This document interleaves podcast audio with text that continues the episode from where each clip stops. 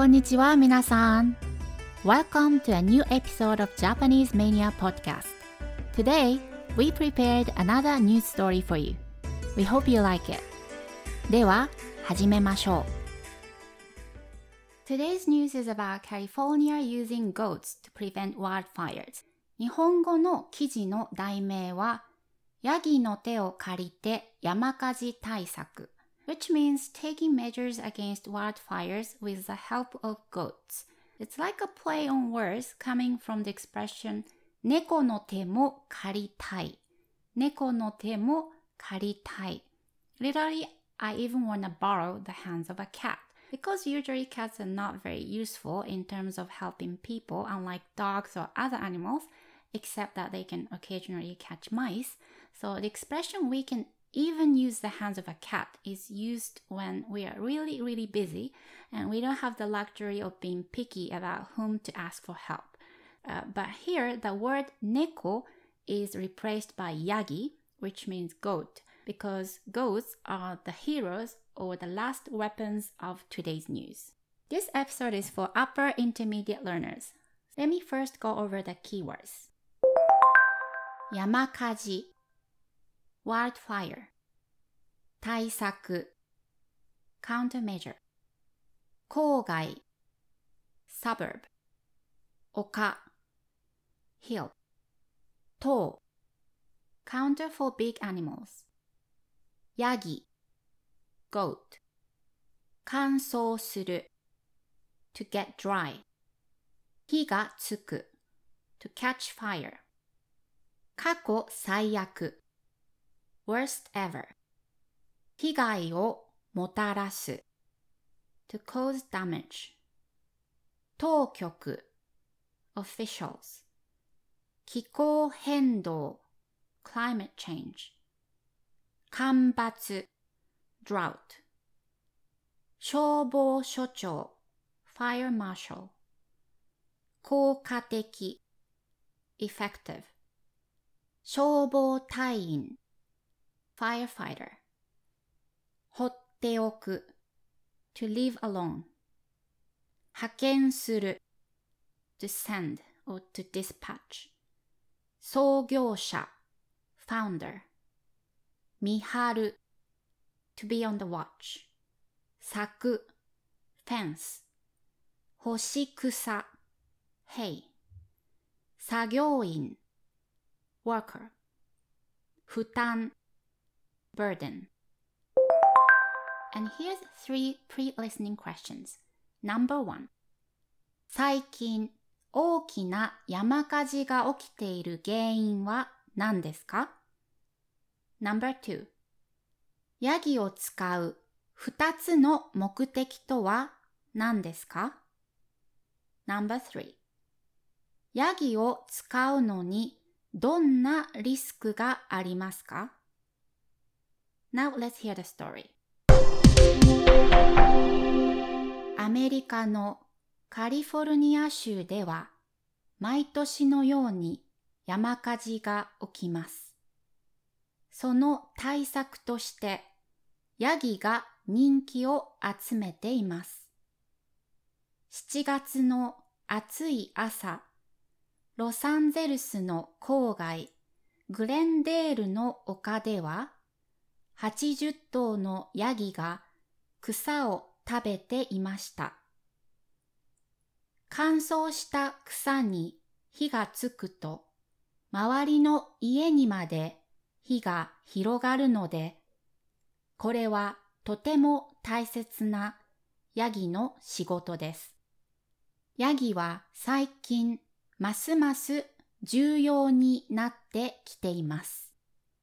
去年カリフォルニア州で起きた山火事は過去最悪の被害をもたらしました。当局によると最近大きな山火事が起きている原因は気候変動や干ばつの影響が大きいそうです。グレンデールの消防署長ジェフリー・ラグーサさんは調べれば調べるほどヤギはとても効果的で環境に優しいことがわかりましたと言っています。ヤギを使うことには二つの目的があります。まず、燃えやすい草をヤギが食べることで山火事が広がるのを止めることができます。そして、それによって消防隊員が通るための道もできます。しかし、ヤギは放っておくと草を全部食べてしまうのでリスクもあります。ヤギの派遣会社政治エンバイロンメンタルグループの創業者アリッサ・コープさんはこう言います。私たちはヤギをしっかり見張っています。ヤギが草を食べすぎているときは、電気の柵や干し草を使ってヤギをその場所から移動させます。アリッサさんによると、ヤギを派遣する費用は人間の作業員にかかる費用と同じぐらいですが、環境への負担はずっと少ないそうです。How was the news? Did you get to answer all the questions? Don't forget to download the transcript to check your answers. Now let's move on to today's grammar points.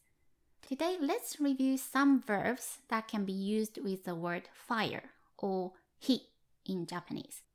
Since these verbs come in pairs, the transitive, which takes a direct object, and the intransitive, which doesn't, I'll first introduce the intransitive version, then the transitive version of the verbs. Let's start. Number one, つく and つける。つく intransitive, つける transitive. So, 火がつく means to catch fire or to be ignited. 火がつく and 火をつける is to light fire or set the fire. For example, 服に火がついた。服に火がついた。My clothes caught fire. 花火に火をつけた。花火に火をつけた。I lit a firework. 火をつけたのは誰ですか火をつけたのは誰ですか ?Who set the fire? Number 2消える and 消す消える intransitive 消す transitive 火が消える means the fire goes out and 火を消す means to put out fire for example 水をかけたら火が消えた水をかけたら火が消えた。The fire went out when I poured water. 消防隊員は素早く火を消した。消防隊員は素早く火を消した。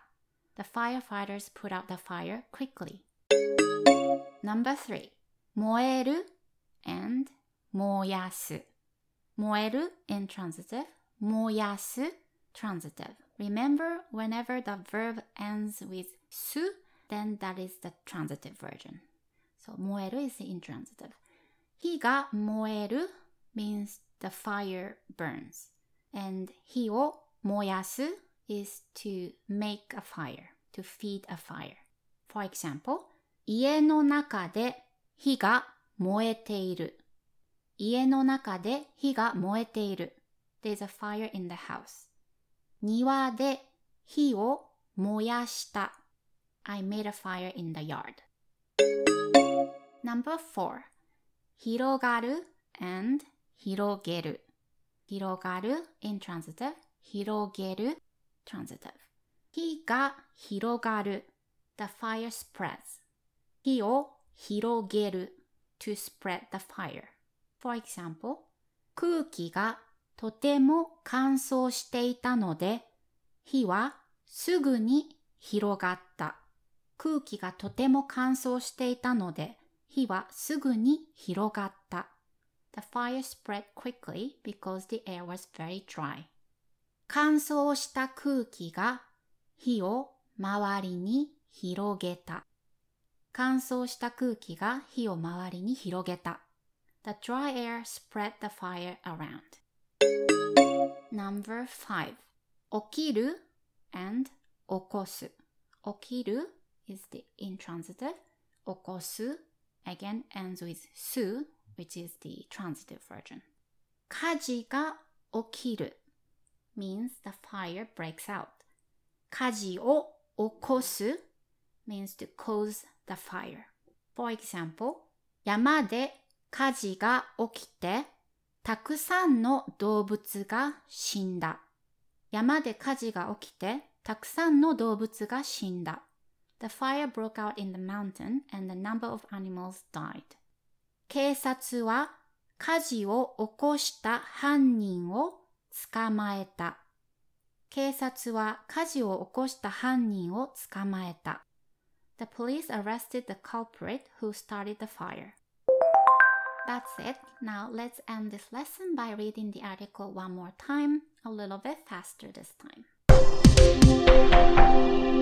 アメリカのカリフォルニア州では毎年のように山火事が起きます。その対策としてヤギが人気を集めています。7月の暑い朝、ロサンゼルスの郊外、グレンデールの丘では80頭のヤギが草を食べていました。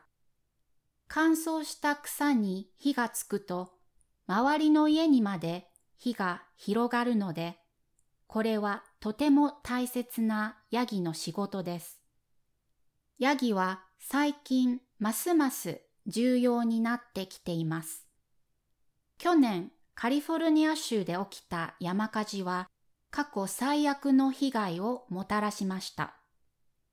当局によると最近大きな山火事が起きている原因は気候変動や干ばつの影響が大きいそうです。グレンデールの消防署長ジェフリー・ラグーサさんは調べれば調べるほどヤギはとても効果的で環境に優しいことがわかりましたと言っています。ヤギを使うことには二つの目的があります。まず、燃えやすい草をヤギが食べることで山火事が広がるのを止めることができます。そしてそれによって消防隊員が通るための道もできます。しかし、ヤギは放っておくと草を全部食べてしまうのでリスクもあります。ヤギの派遣会社政治エンバイロメンタルグループの創業者アリッサ・コープさんはこう言います。私たちはヤギをしっかり見張っています。ヤギが草を食べ過ぎているときは、電気の柵や干し草を使ってヤギをその場所から移動させます。アリッサさんによると、ヤギを派遣する費用は人間の作業員にかかる費用と同じぐらいですが、環境への負担はずっと少ないそうです。That's it for today. I hope you enjoyed it. If you have any questions, please leave us a comment. And don't forget to leave us a rate or review if you find this helpful. If you want to check the transcript and the vocabulary of today's story, make sure to visit our website japanesemania.com and make a free account to get the freebies. Until next time, またね